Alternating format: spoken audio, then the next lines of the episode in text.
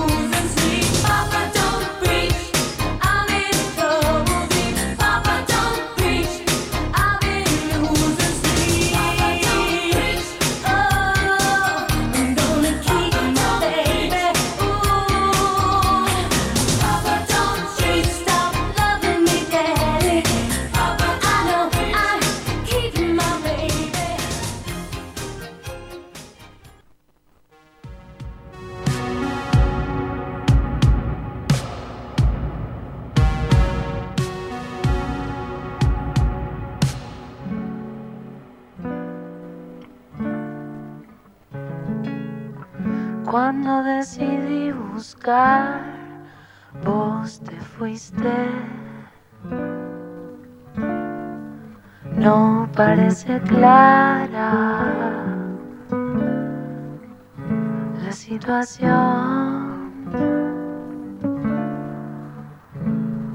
Buscando una sombra en la pantalla de mi celular. Persecución mental.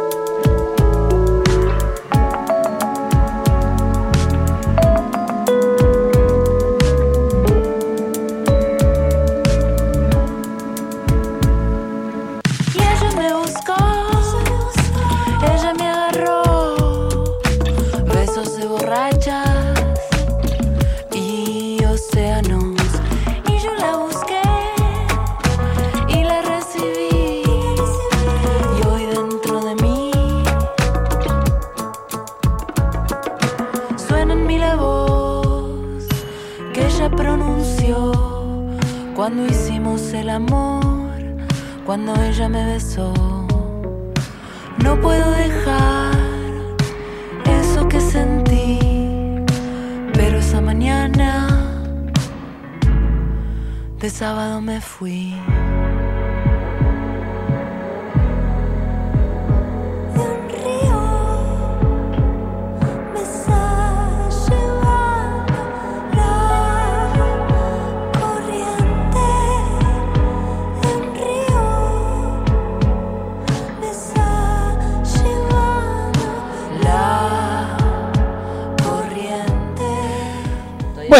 continuamos con Transportando Ideas y olvidaba decirles, recomendarles, como siempre, que se descarguen la aplicación a través del Play Store o no sé si está en otro, en otra, en otro vendedor, ¿cómo se dice? ¿Vendedor? No sé cómo es. Eh, ¿El Play no, Store y el otro es? App Store. App Store, bueno, no sé si está en App Store también. ¿no? Sí, pero no está. está para iOS. Ah, ok, bien. Bueno, esas cosas de- modernas que una a veces no entiende. Este, eh, olviden, eh, no se deben descargarse la aplicación desde, desde su, bueno, desde su Play Store, no sé, eh, de Radio Viral Comunitaria y escucharnos directamente desde ahí, mandar su mensajito, estamos esperando. También tenemos la línea telefónica 4785-4843, 4785-4843. Y como les estaba comunicando al principio, tenemos una invitada, ¿no, Fran? Ah, acá está Fran primeramente. Saluda, Fran. Hola a todos, ¿cómo están? Espero que hayan tenido una muy linda semana. Y bueno, y volvimos ahora con Transportando Ideas y ya también está la China llegando lentamente a, al programa. Sí, bueno, si quiere sentar ella todavía después la vamos a presentar. Presenta a la invitada, Fran. Bueno, estamos acá con Marcela, que la conocimos con la China en la marcha del orgullo transvillera que se realizó este sábado en el barrio Padre Mujica, ex Villa 31. Y nos comentaba que, bueno, que ella es abuela de una infancia trans. Y bueno, no queríamos perder la oportunidad también para poder visibilizar, ¿no? Todo lo que es, eh, bueno, las infancias trans, cómo Claro. viven, qué reclamos tienen, poder visibilizarlos también, ¿no? Y, y bueno, también le comenté que habíamos entrevistado a la mamá eh, de Aquino y que, bueno, estábamos como muy contentos con esa entrevista para poder difundir también lo que le pasa a las niñas. Y bueno, te queríamos eso, preguntar cómo estás Marcela, bienvenida. Hola, buenas tardes. Eh, bueno, esto para mí es toda una primicia porque la verdad que que mi cama es que la que más sabe sobre el tema va. Yo acompaño más que nada y le hago el aguantes a mi hija. eh, Que bueno, que ella es la que está llevando adelante toda la transición de, de Super Travita, como damos de llamarle a mi nieta. Ahí estamos intentando llamar a Araceli. para ¿Cuántos años tiene. Super Travita? Super Travita tiene 10 años, cumplió el día 2 de septiembre, que es el mismo día de mi cumpleaños. Eh, fue- Ella fue mi regalito de cumpleaños. Mira, qué lindo. Y bueno, eh, la- yo me identifico mucho con Super Travita por el tema de, de que somos las dos del mismo signo y tenemos las dos las mismas, casi la misma manera de ser, ¿no? Eh, somos la, yo creo que ella es tan guerrera como, como lo he sido yo en mi vida, así que creo que todo lo que ella se ponga por delante va a poder realizarlo. ¿Y desde cuándo más o menos ustedes vieron ese cambio en Super Travita o desde Eh, siempre? Desde siempre fue. Eh, inclusive eh, es una anécdota que siempre la contamos con mi hija. Cuando mi hija quedó embarazada, eh, se le hacían periódicamente las, las, ¿cómo es esto? Las ecografías y todo eso, y siempre dio que era una nena. Sí. Nunca dio dentro de la ecografía que era un varón. ¿Sí? Jamás, Ah, se, se jamás. ocultaba. se- se escondía. Sí, no, no, eh, inclusive cuando nació, eh, nosotros nos sorprendimos porque habíamos llevado toda ropa de, de nena. Cuando a mi hija Araceli le dijeron Sí. que era un varón, no Sí. lo podíamos creer. Tuvimos que salir corriendo a comprar ropa. Va, no, miento. Intercambiamos con una mamá que esperaba un, un varón Sí. Y le vino una nena y, él- y ella nos pasó la ropa Sí. de, de, de varón. Y bueno, nada. eh, pero siempre es como que nunca Pero, o sea, en el un- embarazo pensaron que era nena. Claro, desde un primer momento. Ajá, el médico todos le dijo que era sí, nena. sí, sí, hasta último momento. Por eso nos Ah, mira. sorprendimos cuando nació, Está la, está la mamá. cuando nació eh, y nació a la luz este varoncito. Claro. Eh, estamos también con Araceli, puede ser ya, ¿no? Hola Araceli, ¿nos escuchás? No, Hola, sí, ¿cómo estás? Medio bajito, pero sí, los escucho. ¿Cómo están? Buenas tardes a todos, todas y todes. Bienvenida, Araceli. Sí, todo, todo bien. Muchas gracias por, por sumarte a la entrevista. Y, No, no hay por qué. y bueno, y que estábamos haciendo algunas preguntas para empezar a, a conocerles a ustedes y, y la historia con, con Super Travita. Y quería preguntarles también, eh, bueno, no solo cómo vieron su cambio, sino cómo viven ahora, ¿no? Con, con ella siendo Super Travita, la ven, digamos, la ven más feliz, ven que se enfrenta a algunos problemas, digamos, externos, eh, o cómo, cómo sienten que está ella. Bueno, primero no te escucho muy bien, así que más o menos te voy a contar lo que Jessy ahora. ¿Sabes que acá también te escuchamos bajo? Eh, ¿pero ¿Me escuchás bien o me escuchás medio medio? Medio bajito. Por ahí hay un poco de interferencia, estamos un poco lejos. eh, nada, Jessy hoy es, es lo que ven en todas las marchas, es lo que ven en todos los lugares. Es así, o sea, vive bailando, vive loca, vive inquieta, vive charlando.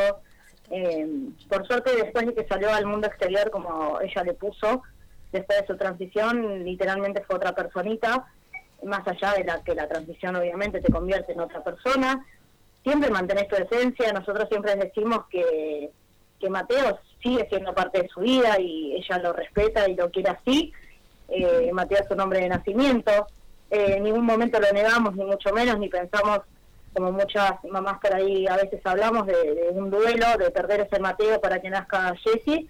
No, ni mucho menos, sino es parte también de, ella misma, ¿no? Eh, nosotros siempre decimos que ella no nació en, una, en un cuerpo equivocado, sino en una sociedad equivocada. Entonces tratamos de reivindicar esto, nada, tenés pene, hay que cuidarlo, hay que quererlo, el autocuidado de su cuerpo constantemente. Aunque sí, siempre se va a chocar con gente que le va a parecer mal que una mina o una nena eh, tenga pene, pero bueno, nada, ese es problema de la persona que tiene el problema, punto.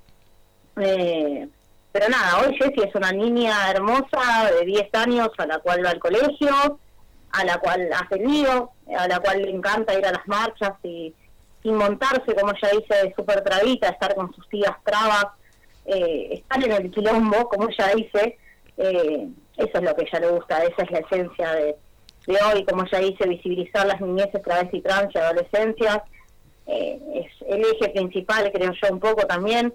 Más allá que yo trato de hacérselo siempre pasar como un juego, ¿no? No quiero que, ella piense que es algo feo, sino que sí, es una lucha, pero es una lucha que también la podemos hacer desde el lado del juego, desde el lado de la diversión, ¿no? De salir a las marchas, maquillarse, usar su antifaz, nosotros tratamos, al menos acá en casa, tratamos de que salga con esa idea la marcha, ¿no? ¿Pudieron hacer la documentación? de eh, Sí, fue... Sí. ¿Cuándo fue, Araceli? Yo ya ni me acuerdo. Eh, empezó la documentación en noviembre del 2020 y se la entregaron el 11 del 2 del 2021. Eh, la rectificación de partida de nacimiento se la entregaron y al tiempo le hicimos eh, el documento, que bueno, la verdad bastante burocracia, el documento no te lo dan en el momento, o sea, una persona sin género, o mal dicho, una persona normal, eh, hace un documento y como mucho al mes lo tiene en su casa o lo tenés que ir a retirar. A Jessica le tardó casi seis meses en que nos llegue el documento y nos llegó porque yo empecé a ver que no llegaba, fui al registro civil, pregunté por qué no llegaba, Nunca me dieron explicaciones, a lo cual me entregaron un papel que decía que el documento no se puede entregar. Obviamente tuve que patear un montón de puertos hasta que mm, se lo volvieron a hacer y mágicamente el documento apareció en cinco días hábiles en mi casa. Es cuestión de, de, como vuelvo a decir, un poco de burocracia y que también las mamás de, de este lado tenemos que hacer, lamentablemente, lío por absolutamente todo por el documento, por el colegio, por el, doctor, por todo.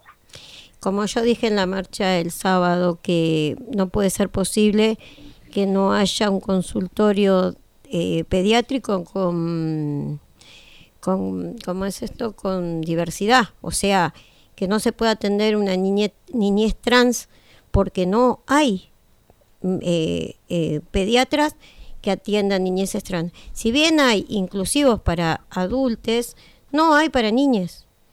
No puede ser que no haya. Si hay un niño, una niña, vamos a decir una niña trans, va, no lo, o sea, lo atienden, pero siempre están en la duda cómo hacer, cómo, cómo tratarlo, si decirle por su nombre biológico, decirle por su nombre eh, que se autopercibe. Eh, no, no, no, hay una no están Capacitados, no, no están capacitados para nada.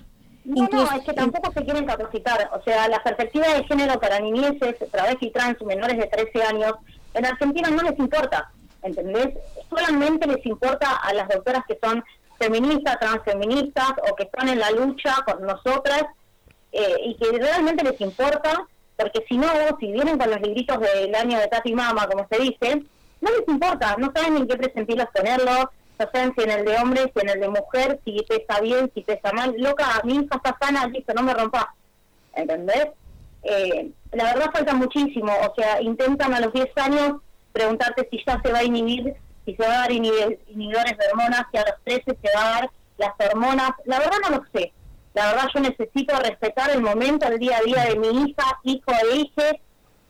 Pero hoy, Mañana veremos. Por ahí lo que yo quiero enseñarle a mi hija es esto. Nada, tu pene es hermoso, tu, pene va a tener erecciones, si lo querés usar, usalo, si no, no. Eh, querés masturbarte, masturbarte, dejar de hacer tabú la, la, la oración mujer con pene. Sí, loco, hay mujeres con pene. ¿eh? Y seres hermosos que no tienen por qué mutilarse ni ponerse hormonas, porque aparte te nombra la hormona como diciéndote algo hermoso. Sí, es hermoso, sí respetamos a las compañeras, a las maternidades y a las niñeces que quieren acompañar las hormonas, pero también contemos la parte mala, ¿no? Las cosas que traen atrás de eso, ¿no? Porque no todo es color de rosa. Claro. ¿En la escuela cómo llevan el...? Ahora eh, un poco más fácil, pero al principio fue muy difícil. Desde tener que pelear con la con una directora que no lo entendía. Gracias, tuvimos una... No, a la escuela, ahí está, a la escuela volvemos un poco a, a, esto, lo que yo decía de, respetar lo que es perspectiva de género, lo que es respetar la ley Micaela. Por algo murió una compañera y por algo se hizo una ley, la ley Micaela. Por algo está eh, la ley de identidad de género, ¿no? Vos llegás a, una escuela con una niñez o adolescencia menor de 13 años. Repito mucho lo de 13 años porque pasados los 13 años, estando en secundaria, ya existe lo que es el plan ENIA, que es un acompañamiento hacia adolescencia, así tiene un poco más de perspectiva de género, ¿no? Hacia la diversidad LGBT eh, y plus. Pero menor de 13 años nadie sabe nada, ni las directoras no saben cómo anotarlas, ni tampoco quieren saber cómo anotarlas. Eh, las psicopedagogas que se suponen que están para cuidar la psiquis de tus hijos o acompañar la psiquis de tu hijo durante el trayecto escolar, tampoco lo cumplen ¿entendés? Entonces, constante la violencia hacia las niñeces y adolescentes a través y trans menores de 13 años. Es constante. El, dame tiempo que no me acostumbra al nombre. No, hermana. No me voy a dar, no te voy a dar tiempo nada, porque tu tiempo es violencia feminista y los hijos de nuestras compañeras. ¿Entendés? Entonces, la verdad, o sea, estamos bien. No digo que estemos mal porque tenemos la ley, que gracias a Loana la tenemos y es hermosa. Tenemos la ley de cadera, tenemos ESI, sí. Una ESI donde las masas dicen tenemos ESI, sí, pero es una ESI binaria, biologicista, en donde la verdad bajan dos corporalidades, un nene, ojo, escuchen esto, con pelo corto, tetillas y pene. Obviamente pelo corto, porque si no, no, no se considera varón. Y después tenemos otra corporalidad de pelo largo, con pechos o senos y vulva. Entonces, ¿de qué, ¿de qué estamos hablando de perspectiva de género? ¿De qué estamos hablando de la lucha? Si mi hija en estas láminas no está. ¿Entendés? Entonces, estamos bien, pero la verdad falta bastante lo que es en la escuela. Sí. ¿Y ella no sufre bullying en la escuela por los, los compañeros? Actualmente no. Sí la pasamos mal lo que fue primer grado antes de la pandemia, del año anterior a la pandemia.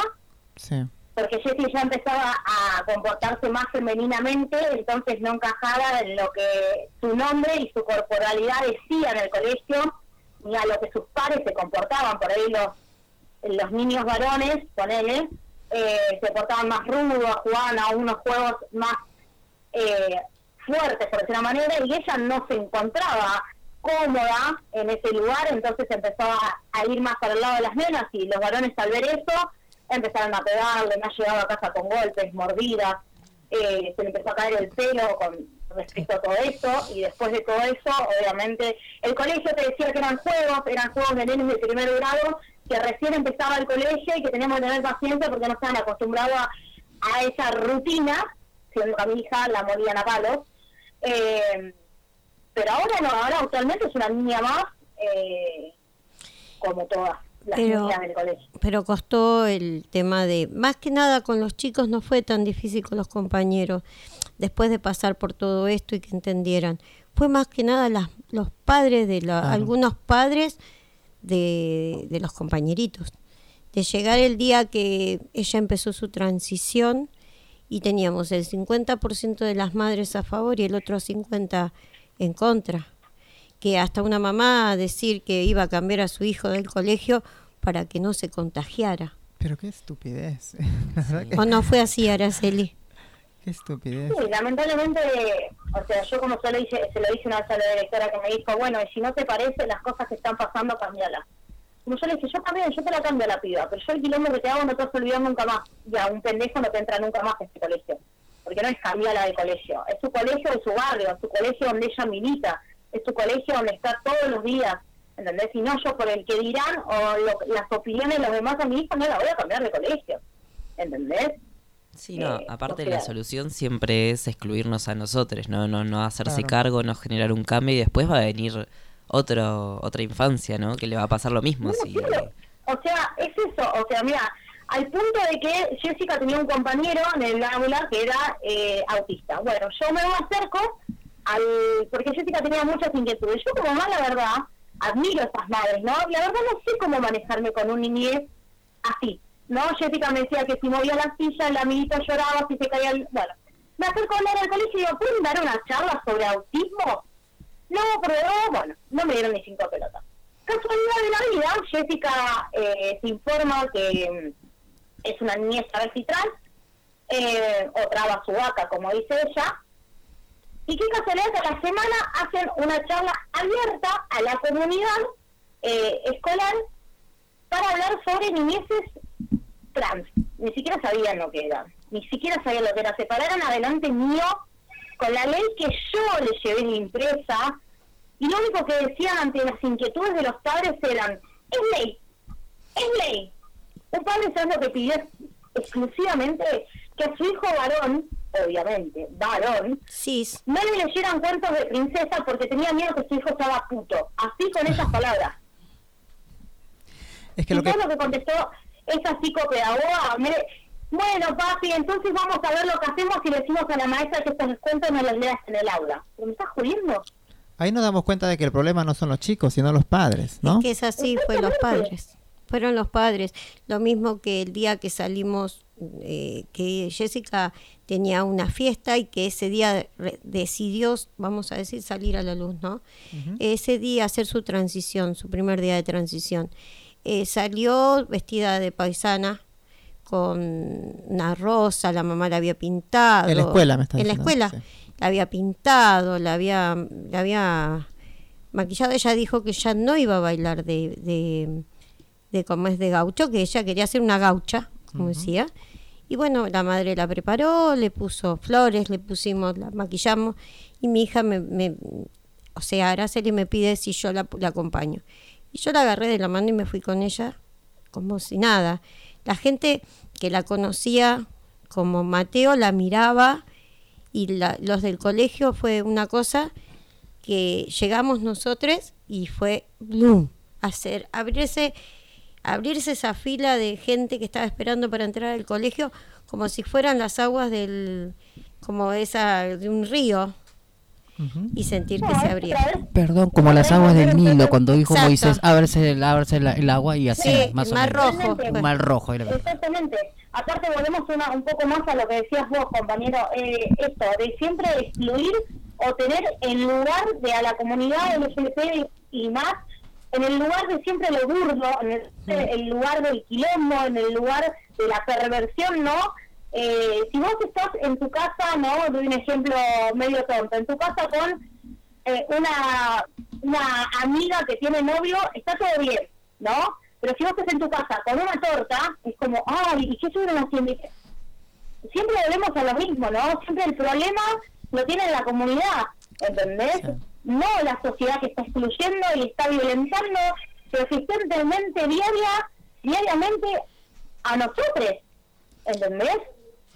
La verdad, la violencia hacia las niñeces y adolescentes través y trans es cada vez más, ¿entendés?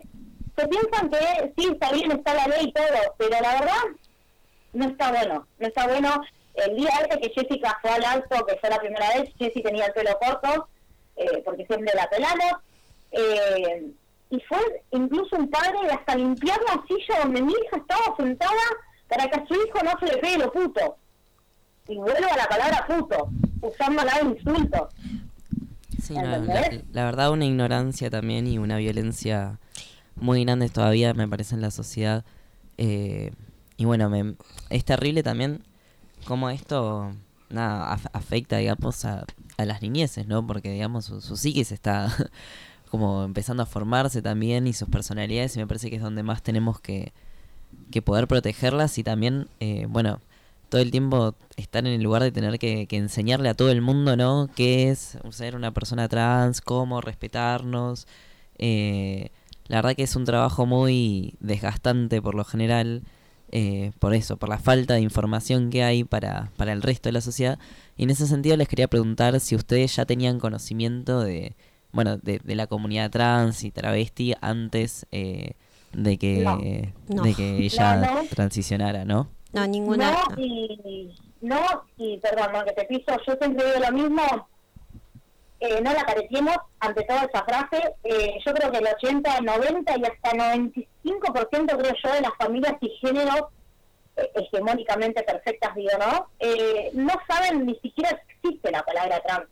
Al menos en mi caso, y no me da vergüenza decirlo ni mucho menos, cuando Jessie empezó a comportarse por una manera más femenina con ya tres años, nosotros lo primero que dijimos, al menos mi mejor amiga que, que su madrina y yo, que siempre estuvimos más tiempo con ella, eh, es re puto, o re marica. Sí, yo también. se me cruzó decir es trans. Para mí la palabra trans ni existía. Para mí la única forma de trans que yo conocía era la de policía en acción, de estar viéndolos parados en una esquina, viéndolos. Encima era así, y siempre masculinizándolos, ¿no? Viéndolos parados en una esquina. Y en ningún momento se me había ocurrido que esa, ese comportamiento que mi hija tenía era de ser trans, de ser una niñez trans y trans. No, Claro. jamás. ¿Y Bueno, cómo...? perdón, yo conocí chicas trans eh, trabajando en la calle y bueno, nada, conocí a un montón de chicas y con- inclusive tengo mucho apego con una que se llama, le decimos eh, Sole, le decimos, y la queremos mucho y ella es, eh, o sea, eh, fue la primera conexión que yo tuve con gente trans.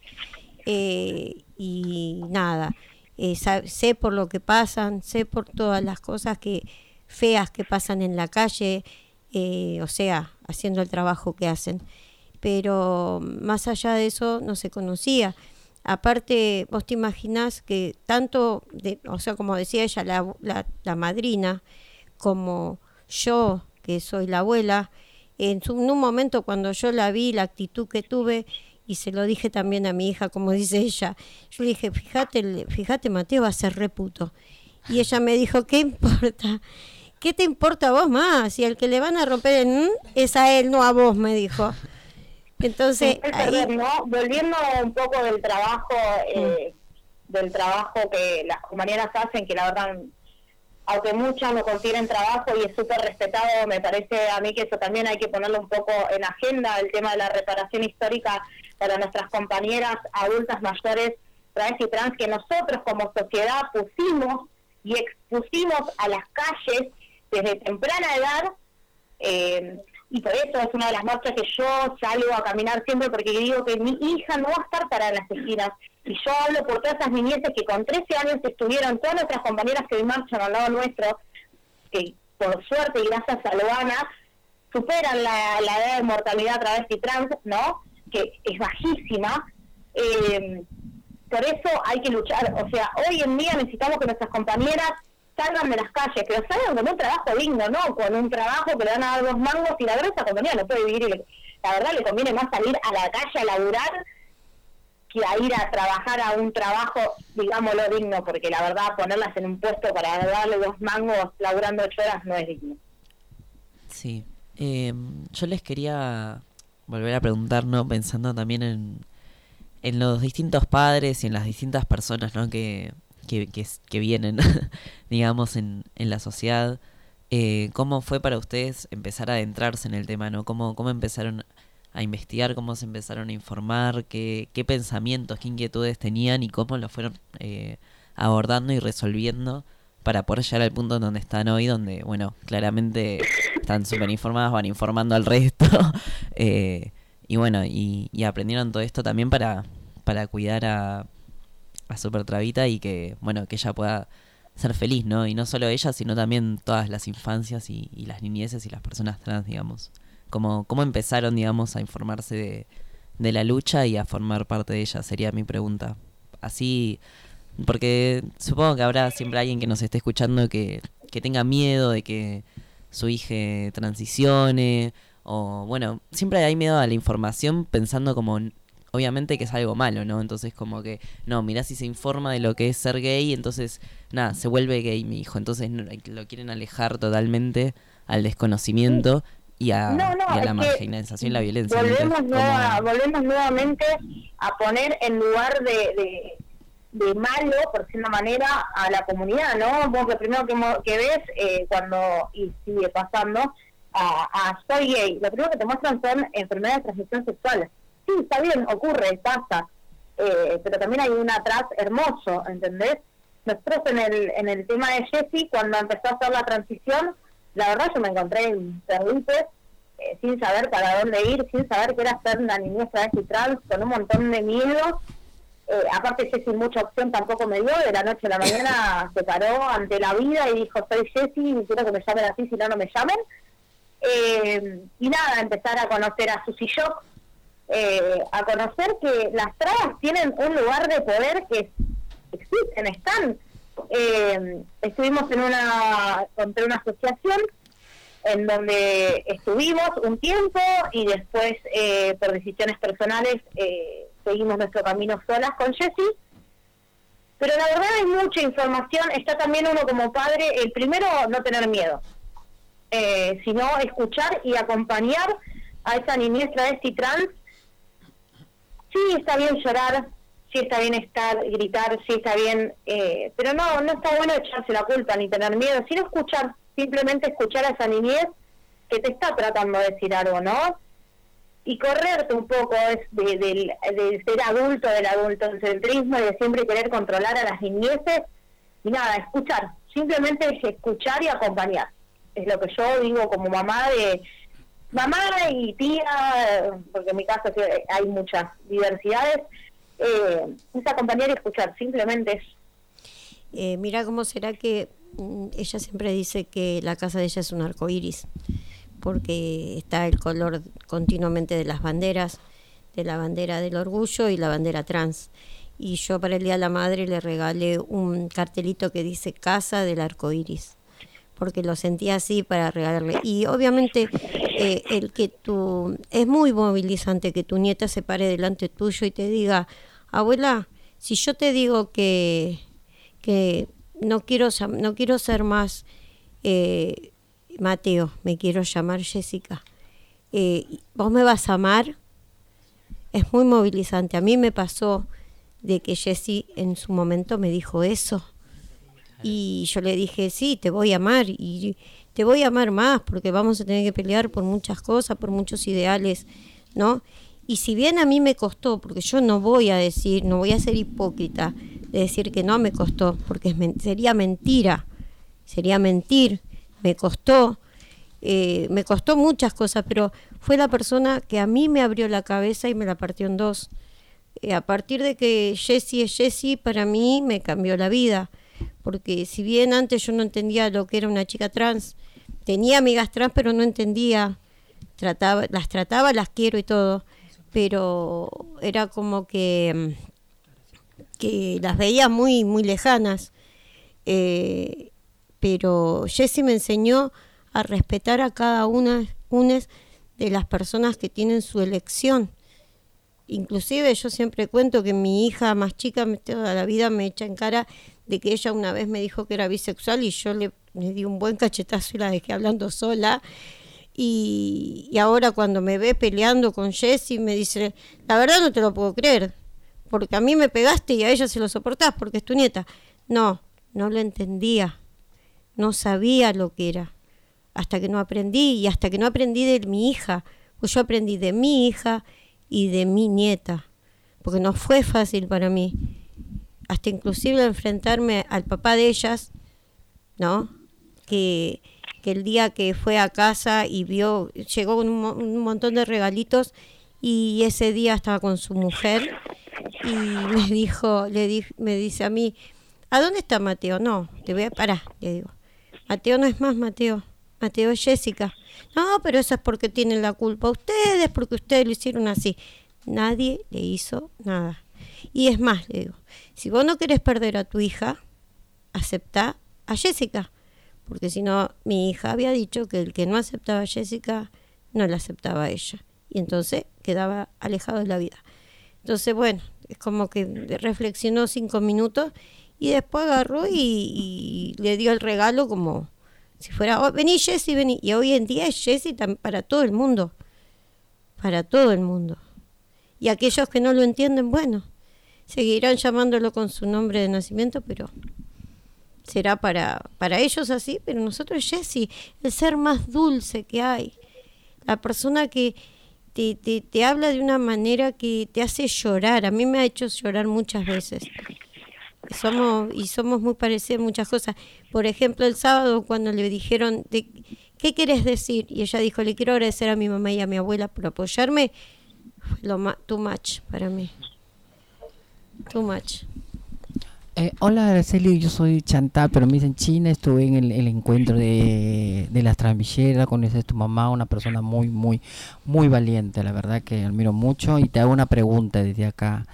Eh, si tuvieras una opción donde vos vives, tuvieras tuvieras la opción de abrir una casa para contener con el nombre Arcoiris, ¿lo harías para las chicas y los chicos trans? ¿Lo harías vos? Te digo así una pregunta, si es un poco fuerte, bueno, no te has obligado a contestar. Disculpame, Araceli, sí, acá está no, mamá. No, está bien. Eh, la verdad no necesito ningún nombre ni ninguna casa. Yo actualmente en el barrio trato de ayudar y acompañar a las mayor mamás, adolescencias y niñeces travesti trans eh, que puedo pero la verdad no necesito un nombre, lo hago como Araceli, lo hago de la parte de Araceli que en algún momento estuvo rota intentando buscar ayuda y a otra mamá que me mire igual que yo miro a esas mamás en ese momento de que no saben para dónde salir. La verdad me gusta seguir haciéndolo así, sin nombre, sin bandera, sin nada atrás, sino siendo una mamá, una niñez travesti trans y listo. Sí me gusta que sepan que mi casa es la casa de arcoíris porque sea quien sea, mi casa va a estar recibido con pene, sin pene, sin pecho, con vulva, sin vulva, lo que sea autoperciba. En mi casa va a ser recibido sin mirar mal, ni mucho menos, o sea, ni en pedo. Eh, pero no, a mí la verdad, yo eh, siempre digo, nosotros no andamos, porque lo que yo, yo siempre dice que su genitalidad no define, o sea, su pene no la hace quien es, ¿no? Nosotros siempre, yo siempre digo, nosotros andamos con una ventanita y me presento y te digo, hola, ¿qué tal? Buenas tardes. Araceli, vulva. Peluda, sin pelo, no, no te lo digo. O sea, yo, vos crees lo que yo te estoy diciendo en el nombre que yo te estoy diciendo. Allá está en cada uno en preguntarte lo que tenés o no. Yo, mi casa, cuando entras, te saludo con el nombre que vos me estás diciendo. Orientación, identidad, problema tuyo. Sí, está bien, está bien. Sí, gracias. Eh, bueno, esas gracias por la respuesta, porque la verdad que como veo que han estado, me hace, me hace recordar al, al, al caso, un caso que hubo en Estados Unidos de tal Jasmine Jazz, que también desde muy niña en Estados Unidos siguieron, siguieron hasta, bueno, ahora ya eres una mujer, bueno, ya es una profesional. Y me está haciendo un caso parecido a eso, la verdad que me, a, algunos le hacen ruido, ¿viste? Pero yo creo que parte, más es parte de la unión de la familia, yo creo que Jessica necesita, bueno, aparte del cariño, el amor que tienen vos y, bueno, que acá su abuela, bueno, que es tu mamá y su papá, la familia, eso debe ser, para mí sería lo importante, porque el resto no me, para mí, para la edad que tengo, no, no es nada importante la familia y sobre todo, ¿sabes qué? Saber sobrellevar, ignorar muchas cosas y siempre lucharlas. ¿Por qué? Porque yo creo que a una Jessica nada debería afectarle, solamente el amor y el cariño que tiene de sus padres y su familia. La verdad que es muy lindo. La verdad yo hubiera querido tener en esa época yo tener esa, esa, esa ayuda mi familia, la verdad que sería muy distinto, pero a veces la vida es así, hay que evolucionar y hay que responder, no como yo, la responsabilidad que tuve, bueno, hay que ser valiente para sobrevivir. Y pero no me, no me siento mal, al contrario, me enseñó a ser muy responsable y más humilde, respetando a las personas, se abren las puertas. Araceli, que Dios te bendiga, qué lindo. La verdad que me da un gusto que eres una mujer y tu mamá y toda tu familia luchadoras. Muchas gracias, compañera. Y, y sí, como dice nuestra adorada Susi, hay que tener coraje para ser mariposa en este mundo de gusanos capitalista, ¿no? Eh, la verdad que Jessy es lo que es y lo voy a decir toda la vida gracias a ustedes, a nuestras compañeras eh, trabas, trabas subacas, eh, trabas de pueblos originarios, trabas, esas trabas que lucharon y que hoy le hicieron el camino a las niñeces trans y trans, porque sin ustedes, sin las leyes y sin la caminata y sin perdón la palabra, las cagadas y los calabozos que ustedes se comieron, las niñeces través y trans no estarían, no serían lo que son. Así que la mitad de lo que son se las debe a ustedes, a nuestras compañeras, por eso también la bandera de la reparación histórica, ¿no? Para ustedes. ¿Qué planes tiene Jessie para su futuro? Ella se da cuenta ahora de lo que, de lo que, la posibilidad de vida que tiene y, lo que antes pasaban las, chicas.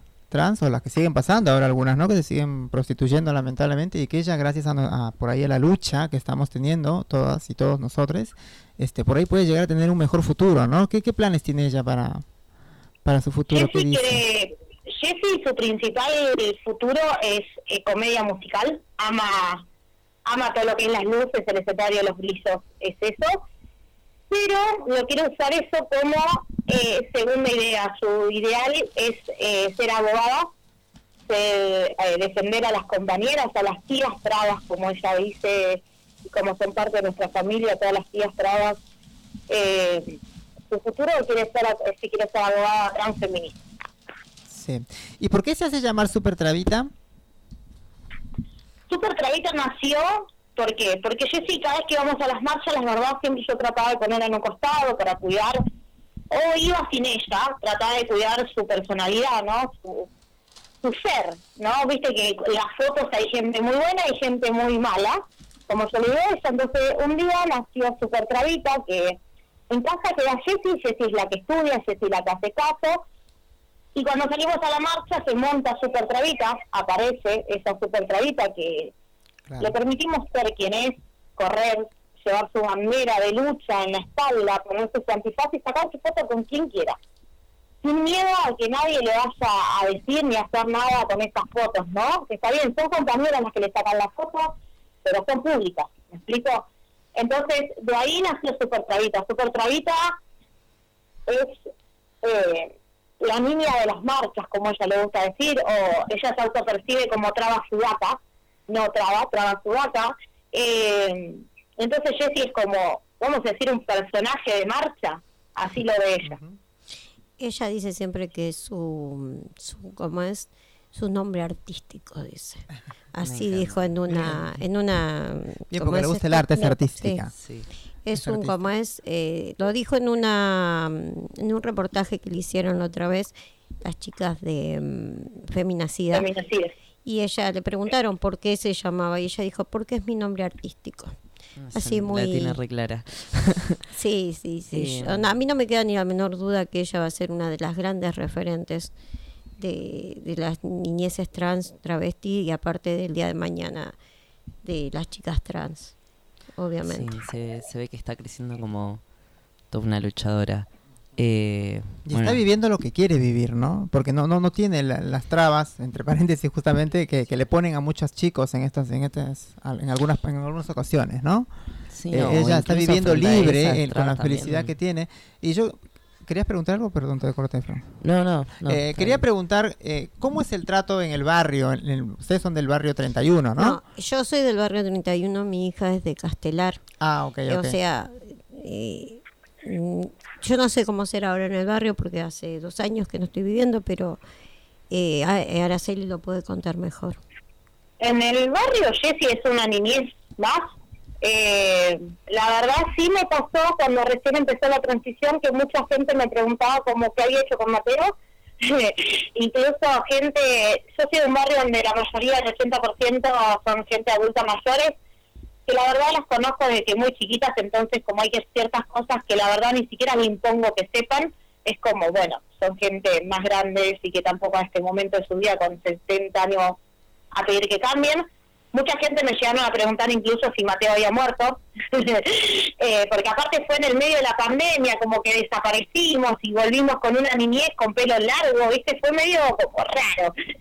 Pero hoy en día Jessy sale eh, nosotros militamos acá cerca de casa para eh, una entidad política y la verdad, Jessy sale, hace pintada, eh, va al club del barrio porque empezó fútbol, va al colegio del barrio y la verdad es una niña más que sí, hay mucha gente que sabe que es trans y la verdad la tienen como referente de niñeces trans y trans, eh, porque yo ya te digo, yo desde casa trato de saber si sé que hay alguna adolescencia o trans y trans, es medio que las voy olfateando y llevando a esas mamás para ayudarlas eh, pero no, Jessy acá es una referente de niñez trans y trans. El intendente acá de nuestro municipio, la verdad, la quiere muchísimo. Jessy fue la primera niñez y trans menor de 10 años en tener su DNI con cambio registral.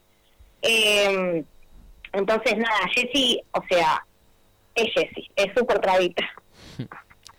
Em, yo les quería hacer una consulta más con, con este reclamo que, que no se me había ocurrido antes de, de la, la capacitación, ¿no? La, necesidad de formación de, pediatras ¿no? en, temas de, diversidad. Bueno, todo lo que es, hablamos un poco de, del acceso a la salud, hablamos también eh, de cómo fue en, en el área educativa y lo expulsivo que suelen, que fueron al principio también estos espacios que uno tiene que andar buscando específicamente espacios, ¿no? Que, que sean para nosotros. Eh, si, si tienen, o sea, ya que eh, son las adultas responsables de ellas, si tienen alguna algún otro reclamo así que, que consideren importante visibilizar que tal vez no dentro de la comunidad mismo todavía no se levante tanto como por ejemplo esto de los pediatras que de paso después si quieren les recomiendo hay varios eh, centros de salud en, en Cava al menos que tienen consultorios de diversidad. Creo que, o sea, estoy seguro de que algunos tienen pediatras y es, están, digamos, capacitados eh, en ese sentido, pero bueno, como dijiste antes, bueno, una, eh, tenés que ir cosas, a buscarlo. Una, una, de las cosas que yo he hablado personalmente con el intendente acá nuestro de Morón, que la verdad es un genio, eh, nosotros acá en Morón contamos con uno solo, un solo consultorio de diversidad para niñeces eh, travesti trans, que la verdad de caso me queda bastante lejos.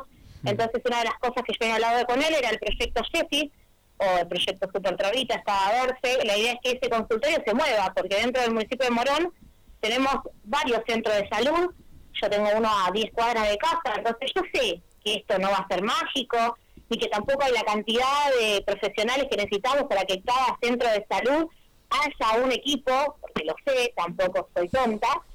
La idea era que, aunque sea una vez al mes, en cada centro de salud, ese mismo consultorio que está en, se mueva a los diferentes territorios que tenemos nosotros, ¿no?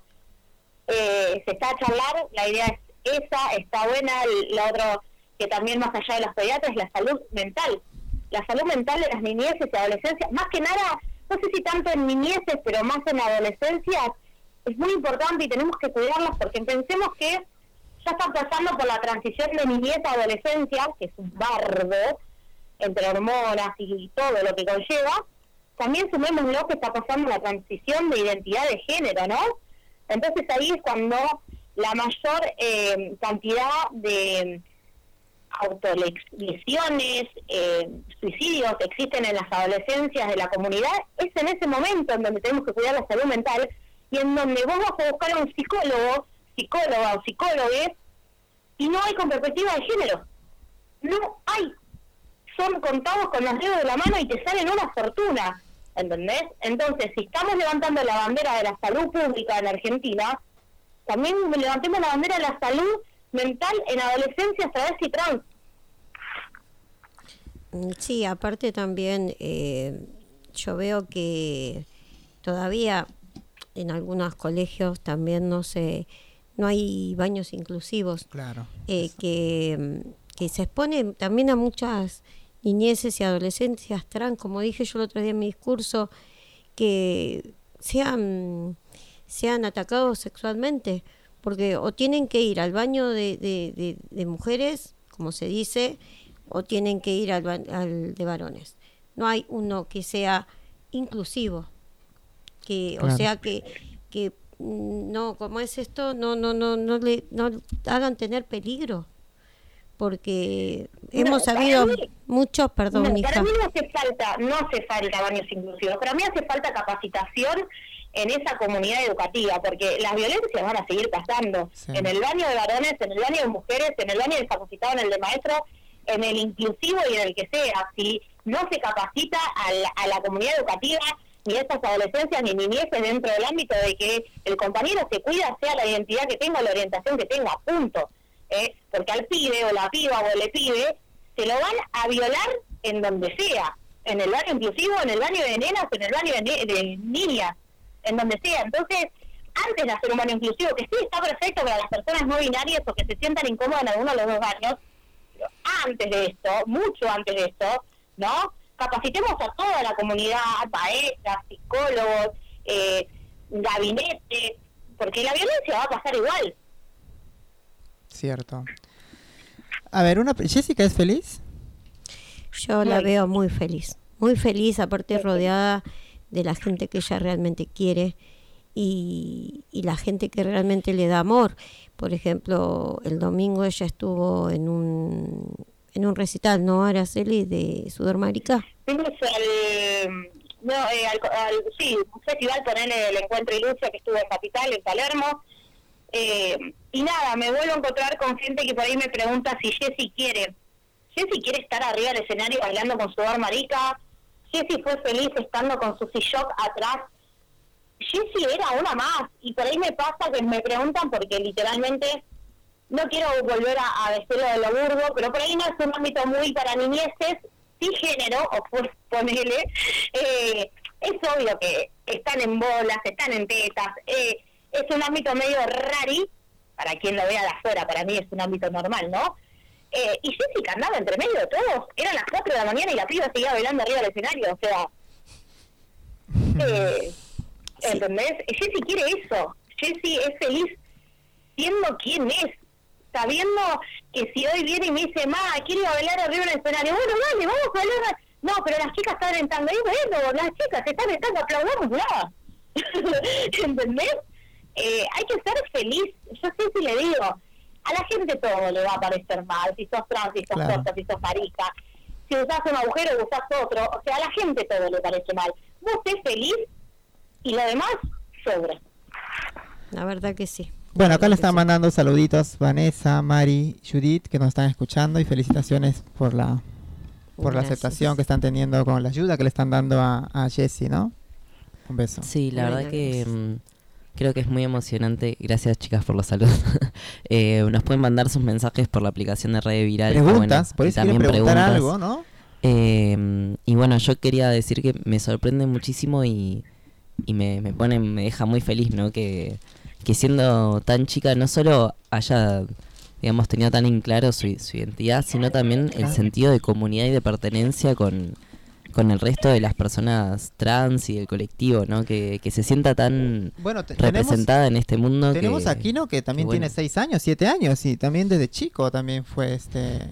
este bueno, eh, nosotros conocemos, va, yo conozco de la última vez que fui a la, a la ¿cómo es esto? Al, a San Luis, conocí una mamá de una niñez trans que vive en, en Rosario. Y bueno, nada, y que a ella le está costando bastante, un montón de cosas. Y Nicole también está apoyada por su mamá, por sus hermanos, pero así no por su papá. Y bueno, Nicole eh, también es una nena que, que vos la ves bailar, la ves, yo la he visto en videos, porque ella al vivir en Rosario no nos, nos comunicamos solo por WhatsApp, pero ella me contaba que hasta tuvo que hacer restricción perimetral para su para su papá no. porque no sé aparentemente había violencia o algo por el estilo hacia hacia Nicole porque él pensaba que bueno como todos los que no entienden que la mamá era la que llevaba a que Nicole... ¿Qué edad tiene Nicole? Si Nicole se tiene cuatro años. Cuatro años, mira. Eso demuestra que desde que nacemos tenemos esa identidad de género. Aparte, eh, sabemos todos, ¿no? Que las provincias, es como dice el dicho, pueblo chico, infierno grande, ¿no? En donde muchas provincias todavía se están cerradas a lo que es la comunidad. Eh, yo no soy de la comunidad, pero mi hija sí, y nada, yo estoy hablando un poco con la mamá, y la verdad lo que me causó mucha mucha cosa es cuando yo le pregunté si necesitaba algo, y yo sé que necesita por ahí otras cosas más materiales, por decirlo de una manera, ¿no?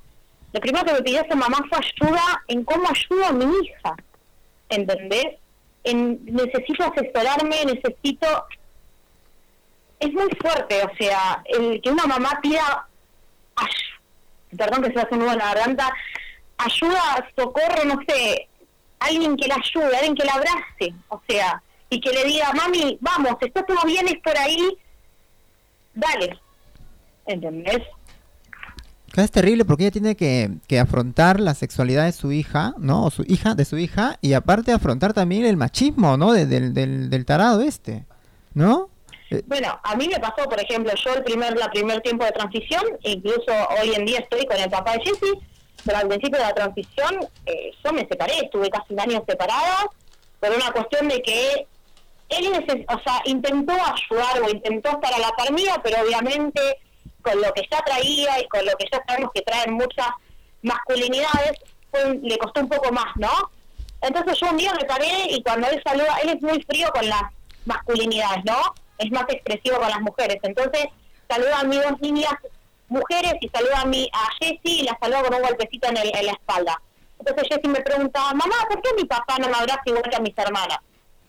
Entonces ese día me senté a hablar con mi compañero, al cual amo y respeto, eh, y le dije, todo bien, yo acompaño y entiendo cómo fuiste criado, pero tu tiempo necesito que te lo tomes de la puerta para afuera, porque tu tiempo hoy es violencia para mi hija. Además, ¿por qué la violencia si acá los varones se saludan también de abrazo y beso? Bueno, exactamente, exactamente, pero por eso mismo, hay, lamentablemente mi compañero fue criado con una madre un poco eh, ¿cómo decirlo?, eh, católica, bueno, religiosa, ya sabemos, como dice la canción, saca los, el rosario de mis ovarios, eh, en donde la mujer adentro de la casa cocina, si te quieren, perdón de la palabra, si quieren mantener relaciones sexuales, abrir las piernas porque es lo que lo que corresponde, ¿no? perdón la locura, pero es así. Entonces a él le costó un poco más. Yo sé que hoy lo paro al lado mío y él va a salir a la lucha al igual o más que yo, ¿no? Pero bueno, también tenemos que entender, no sé si entender, pero por ahí también acompañar a esos padres sin señalar con el dedo a su tiempo, pero su tiempo fuera de esa niñez, ¿no? O sea, sí, acompaño tu tiempo, sí acompaño tu crianza, sí acompaño tus ideales hoy, pero fuera de esa crianza. Que esa niñez no se entere de que su tiempo va a violentar a su transición, ¿no? Claro, igual acá estamos hablando de cosas de dos cosas distintas, ¿no? Porque el padre de Jessica, eh, estamos hablando de, ignorancia, de por ahí que de machismo, ¿no? Pero del otro tipo estamos hablando ya más de violencia, ¿no? Exactamente. O sea, para mí el eje principal es cuidar a las niñeces, a las niñeces y trans, que a mí Nicole, por ejemplo, me pasó con la mamá de que necesita ya, o sea, si yo estuviera económicamente, incluso tendría tener un auto, ni siquiera me importa económicamente, me voy, me iría ya a la casa a darle un abrazo es más, una de las cosas que más me puse ahora es ver de tejer redes, a ver si encuentro algo cerca de ella, algún compañero que sea marica, trans, no me interesa, de la comunidad que se acerque a su mamá a saludarla, a tomar mate, a decirle que va a estar todo bien, ¿entendés? Hoy mi, mi eje es encontrar a alguien que se acerque a su mamá y que entienda que no está sola. Sí. Bueno, acá Rosa dice muchas felicitaciones a la familia por el apoyo que le brindan y lo y claro que la tienen, lo claro que la tienen, dice, a mí personalmente me costó, dice, mucho aceptar a mi hija, bueno, mi mamá para que lo sepa, pero pero hoy soy muy feliz, dice, es muy linda, es muy linda la entrevista, dice, muchas bendiciones a Jessie por ser muy valiente, sí, hay que ser valiente lamentablemente en estos tiempos para poder defendernos, ¿no? Sí, sí, bueno, muchas gracias eh, a ese comentario, lamentablemente antes de ser niñas tienen que ser valientes, eh, aunque yo como mamá intento de que la primera bala me toque a mí, pero siempre hay una esquila que, llega, lamentablemente, ¿no? Porque en una sociedad donde todavía seguimos encasillando a las mujeres con vulva en ese lugar y las que no tengan vulvas no son mujeres, ¿entendés? Entonces, yo trato de que Jessie no le lleguen todas esas esos comentarios eh, feos eh, sino que vea su lucha como ella dice a través de un arcoíris. Lamentablemente, este, nosotras o nosotros decimos que salimos del placar, pero a veces tenemos que seguir escondidos en el placar, ¿no? Sin saber lo que sale, lo que pasa a nuestro alrededor a veces. Y, ignorar las cosas. Sí. Es su único lugar seguro. Claro.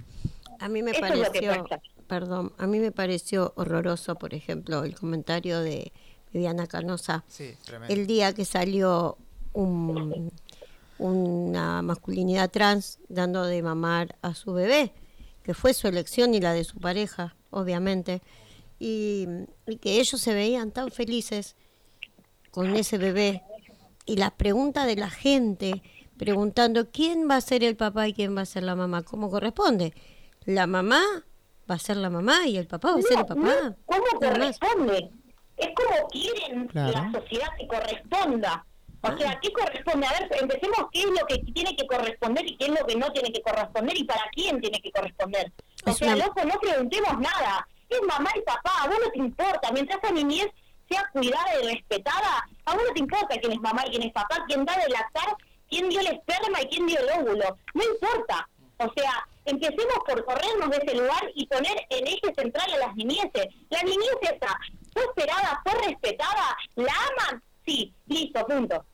No e- preguntemos más nada. Por eso también eh, a veces, eh, yo escucho los comentarios que esta mujer hace, porque se puede llamar mujer desde por su... No, o sea, más allá no que ya se autoperciba como quiera, pero seguimos con el discurso de trans odio, eh, de, de, de, odio, básicamente, perdón, me saco de quicio porque no sé, no sé cómo pueden seguir con esos discursos todas, todas. En, la, en, la, en la televisión, ¿no? En la televisión que consumimos todos los argentinos y después preguntan por qué matan a las compañeras travesti trans, ¿por qué? ¿Dónde está Tehuel? ¿Entendés? Entonces, ¿para qué seguimos preguntando si prendemos una tele y siguen estos discursos de odio? ¿Eh? Entonces, ¿de qué estamos hablando? Muere una piba en, en México, una, una chica trans y trans, y ponen, aparece el cuerpo de un hombre. ¿Me estás jodiendo? Sí, no, la verdad ¿Entendés? tenemos leyes, pero bueno, eh, en vez de usar los medios de comunicación justamente para informar a las personas, eh, pareciera que, que al contrario, le dan espacios a, a personas odiantes que lo que quieren es que nosotros no, no existamos.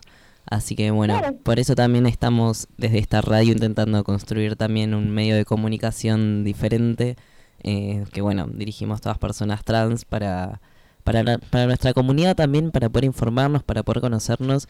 Así que bueno, desde mi parte agradecerles eh, por estar, a Marcela también por, por acercarse personalmente a, a la radio y, a, y a Jessie obviamente mandarle también todos mis saludos y, y mis fuerzas para para que siga adelante y siga siendo feliz, que bueno, lo más importante es que, ustedes la acompañen en, en, lo que ella quiera hacer y estoy seguro que va a ser, que ella es una persona espectacular y espero verla en alguna marcha como Super Travita pronto. Obviamente. Yo antes de irme quería, bueno, antes de nada agradecer mucho primero esos comentarios, eh, después a ustedes por darme el espacio como mamá eh, de Jessie y tercero, Jessie me pidió algo porque sabe que estoy acá tengo que cantar una pequeña canción para cerrar y despedirme. sí tiene su canción, o mejor dicho, Super Travita tiene su canción. eh, así que paso a cantárselas. No soy buena cantando, pero lo intento. eh, soy Super Travita y los derechos de A vos, patriarcado, te voy a patear. Patear bien lejos para que no molestes más. Todos somos mariposas, mariposas libres, que nunca vamos a dejar, nunca, nunca de luchar por un mundo de arco iris y de brillitos, porque estamos orgullosos de ser más, de ser travitas hermosas. Gracias. Qué conmovedor, la verdad que es bueno acá, soy china, pero también soy una de de acá de la Radio Trans. La verdad que cualquier cualquier cualquier caso, cualquier bueno, cualquier este agresión, acá tenemos esta radio para que tengas un espacio. Acá las humildes servidoras que mi compañera, mi compañero Frank, Sacha y Didi y Euge, si somos cinco, la verdad aquí tienes espacio, la verdad que me quedó muy sorprendida porque yo soy una persona que ya supero mucho, mucho más de los 50 años y la verdad que admiro mucho a las personas valientes como vos y como mamá, bueno, y apoyar siempre a, la, a las niñeces trans que justamente ese día yo tuve que subir al palco, me invitaron para hablar dije mucho de las niñeces trans y sobre todo de las chicas maltratadas de la época de los 70, 80, para visibilizar las chicas compañeras, bueno, como que de mi edad un poco más, que necesitan un, que un apoyo psicológico y un apoyo también económico y sobre todo un apoyo médico porque yo creo que también en esa época también eh, eh, perdón esa época también han sido vulnerables porque yo me acuerdo en ese yo viví en los 70 80 si tengo que tengo más de 60 olvídate no vas a creer aparte que en esa época en toda Latinoamérica de serie siempre el atestado de vagancia era un era un pretexto para meternos presa para ser humilladas golpeadas asesinadas porque porque la época militar fue, la verdad, un, un, tiempo muy feo para las chicas trans como yo, ¿viste? de esta edad que tengo, y la verdad que hablé mucho también para que le den, sean visibilizadas y le den también, o sea, para mí que le den una pensión, que le reconozcan su sufrimiento, su abuso de poder, sobre todo, ¿sabes qué? Eh, aparte de, hay muchas compañeras como mis acá, mi compañera Sacha, que no han podido terminar la secundaria, que le den una educación y sobre todo, aparte, una salud para ellas especialmente, porque se lo merece. Y si tienen un, un sitio donde vivir mejor, porque hay, mm, hay, muchas chicas de esa edad están pasando, la verdad, cosas muy, muy feas. Y la verdad no, no lo deseo para nadie, porque yo creo que todos somos seres, somos seres humanos, nos podemos desarrollar y, y tenemos muchos sentimientos y sobre todo el respeto que tenemos que dar para con, para con nuestra comunidad. Y la verdad, te felicito porque eres una madre luchadora valiente junto con tu mamá y toda tu familia. Que Dios te bendiga. Gracias.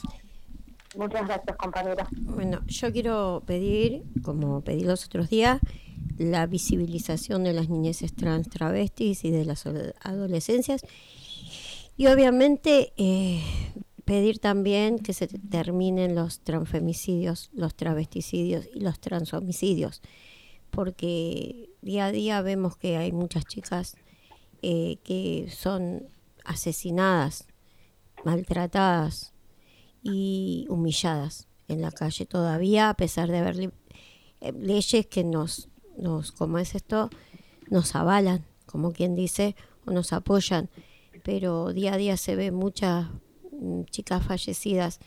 Eh, si bien yo en Facebook tengo un montón de amigas eh, travestis trans, nada, sigo viendo que hay muchas chicas fallecidas, así que me da mucha pena y bueno, al ser la abuela de, de Jessie, eh, al principio me dio mucho miedo eso también, eh, los crímenes de odio, más que nada, eh, porque como mucha gente no entiende el amor que se le tiene y a cada uno, pues yo como abuela amo a cada uno de mis nietos, a cada uno de mis nietos.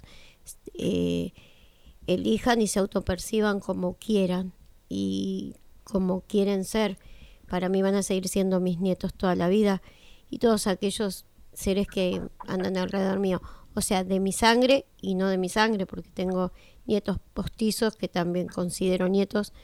Y la verdad que y sobrinos que amo mucho. Y nada, eh, no, no me gustaría ver que nadie los lastime. Inclusive soy capaz de pararme en el medio de una calle y cuando escucho que le dicen, ahí va el, el trolo, y soy capaz de pelearme y arrancarle los ojos a cualquiera porque me pongo en el lugar de abuela que el día de mañana se lo digan a mi nieta y no, no, no voy a soportarlo y soy capaz de pelearme con cualquiera. Sé que eso incita a la violencia, pero es así. Uno, uno defiende lo que ama. Es lo que defiende. es el instinto, sí, sí, de la sangre. Bueno, muchas gracias Araceli, muchas gracias Marcela, em, gracias por, por, darnos, contarnos su historia, gracias por, por tratar tan bien a, Jessica, por, por la linda labor que hacen, por acompañarla y por no dejarla sola, ¿no?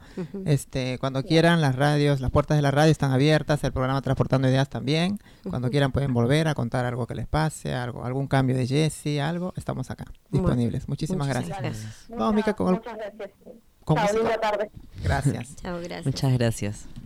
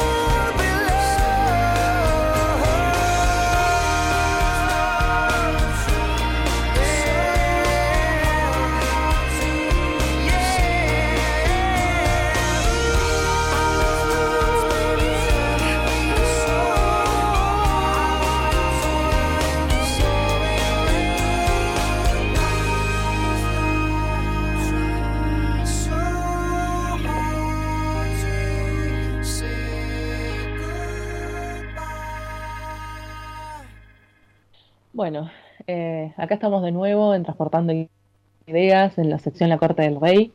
Eh, soy Euge y hoy estoy muy emocionada de, tener con nosotros a Ana, eh, que ah, bueno, hace lencería y accesorios en su emprendimiento Aquelarre.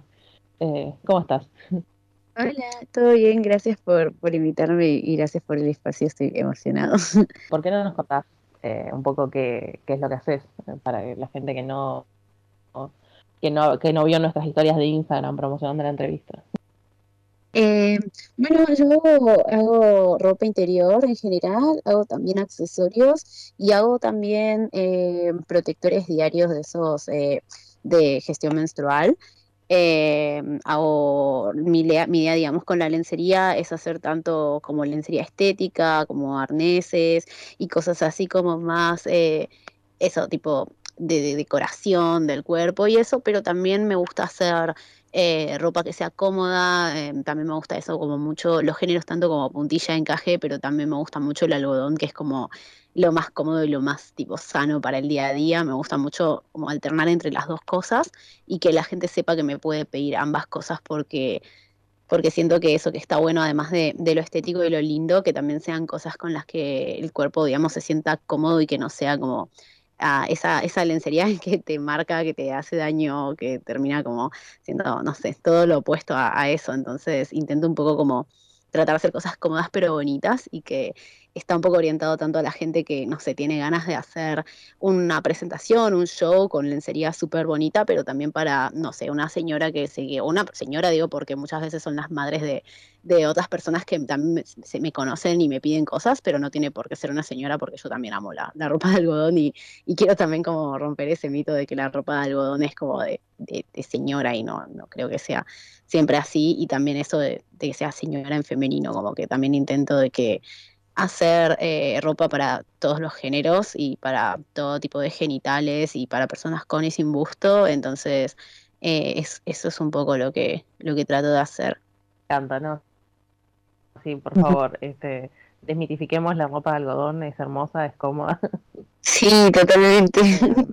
El, la famosa, no, la famosa ropa que es solo para, para mostrar, pero en el momento que empezás a moverte es incómoda, no. Sí. ¿Cómo empezó esto, este, este emprendimiento, este deseo de querer eh, vestir diferentes corporalidades? Y ¿Siempre tuviste como una inclinación al diseño o fue un día que hiciste noche esto, me copa y quiero meterme en esto? La historia es como un poco graciosa para mí porque en realidad yo soy de Bellas Artes, tipo, nada que ver, no estudié diseño de indumentaria ni nada eh, relacionado, estudié artes y de hecho la historia es que yo salía del profesorado que estudiaba en San Telmo y mm, había un local de, de, ropa cerca y siempre me gustaba pasar y ver y mirar.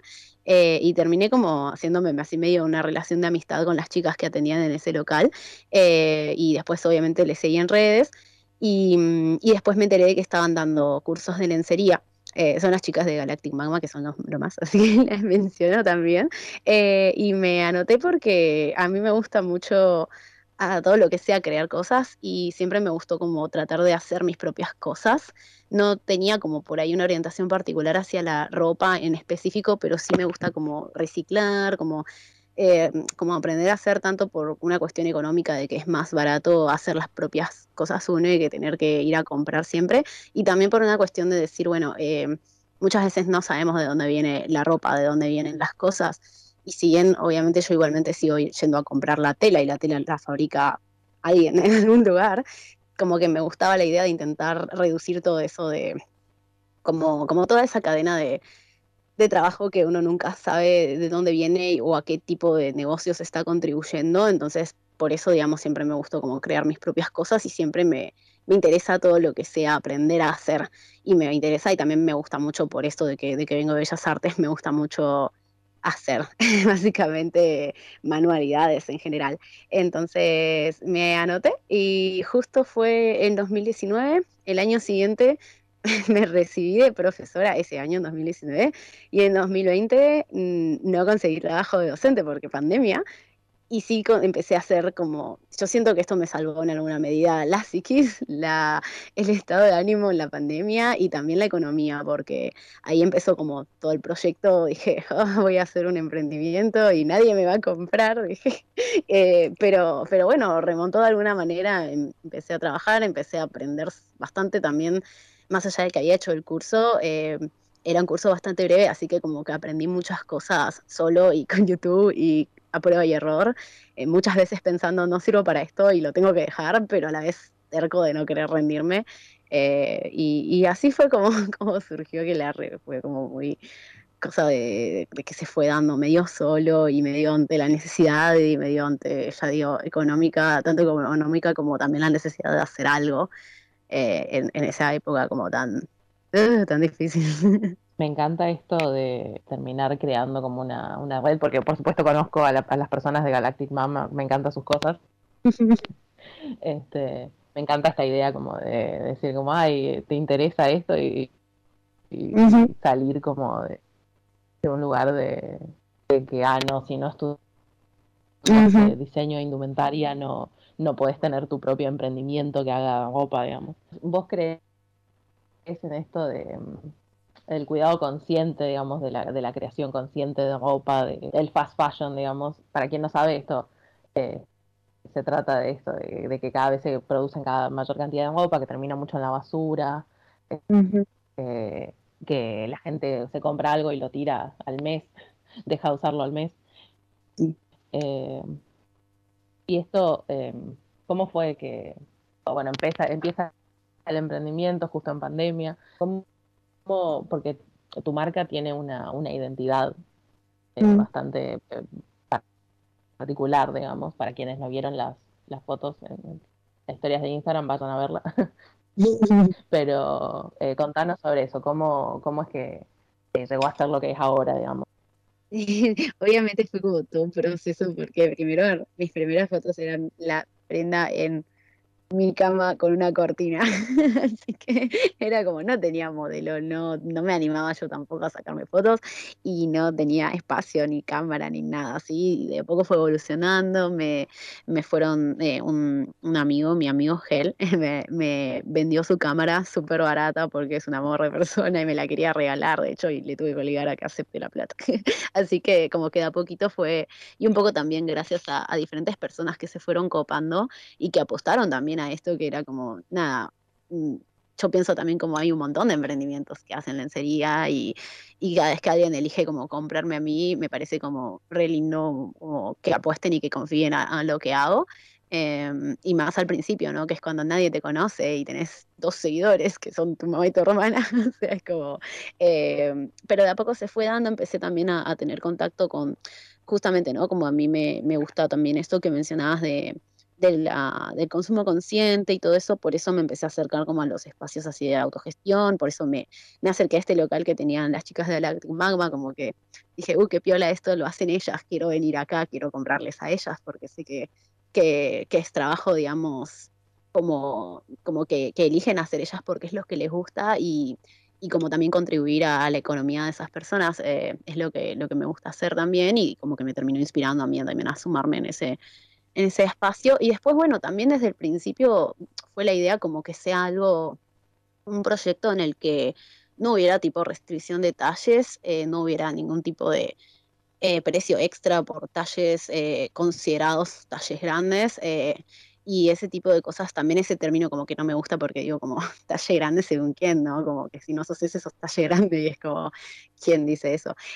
pero bueno, em, como, como que nació así, también después también, eh, obviamente cuando yo aprendí lencería tradicional, eh, te enseñan la lencería para, para genitalidad vulva, entonces eh, también empecé a buscar, a tratar de enterarme cómo hacer. obviamente primero empecé haciendo eso porque no sabía y no quería mandarme a hacer algo que no sabía y a venderlo sin saber, pero también eso, empecé a buscar eh, a mí es que pudieran y quisieran probar esas cosas que yo iba a empezar a hacer para que me dijeran qué mejorar, qué modificar antes de empezar a vender. Em, así que eso como que también se fue dando de esa forma y, también después empecé a hacer muchos canjes con, con modelos alternativos, eh, que también me empezaron a hablar o que yo me empecé a acercar para, para hacer sorteos, para darles citas, para que se saquen fotos.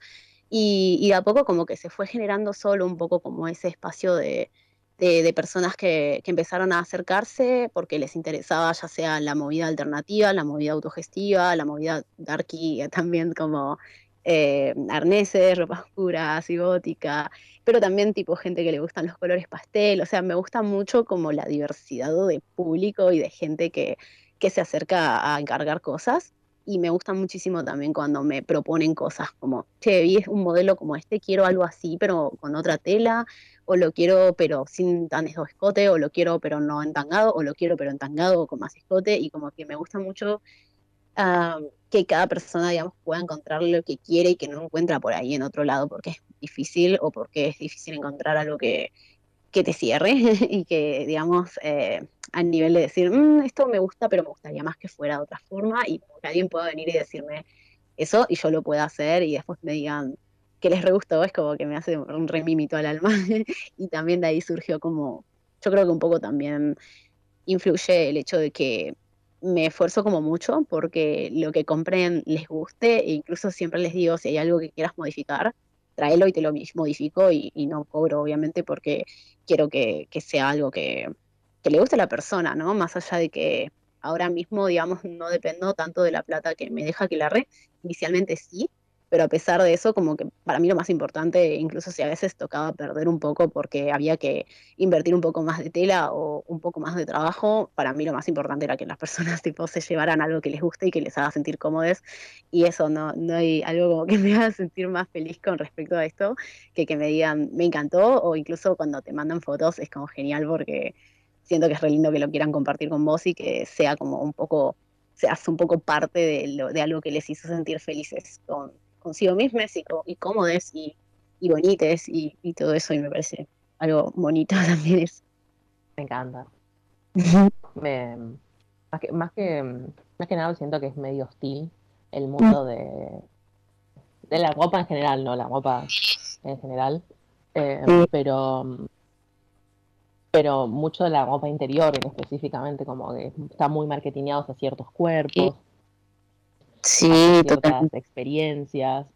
Este, entonces es lindo cuando, veo a los emprendedores, te escucho ahora hablar eh, de esto porque ah, como, como, persona que le ha costado encontrar ropa para con la que sentirme cómodo, eh, también es, es, muy lindo escucharlo. Este, me hace un mimito al alma a mí. Este, em, eh, y ahora, ¿cómo es?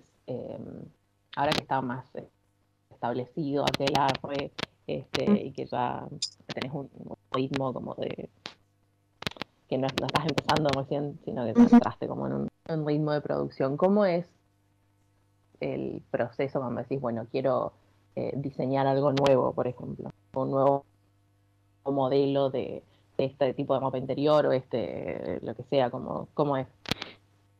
Eh, Ah, bueno, muchas veces es como que se me ocurre como un poco solo, como lo que yo quisiera, o, veo a veces inspiración así en redes de algo que me gusta, y muchas veces, no sé, por ejemplo, algo totalmente distinto como, no sé, una remera o una túnica, y yo digo, wow, ¿cómo sería esto si lo hiciera tipo a estilo con mi tela, con las cosas que yo uso y tipo lencería.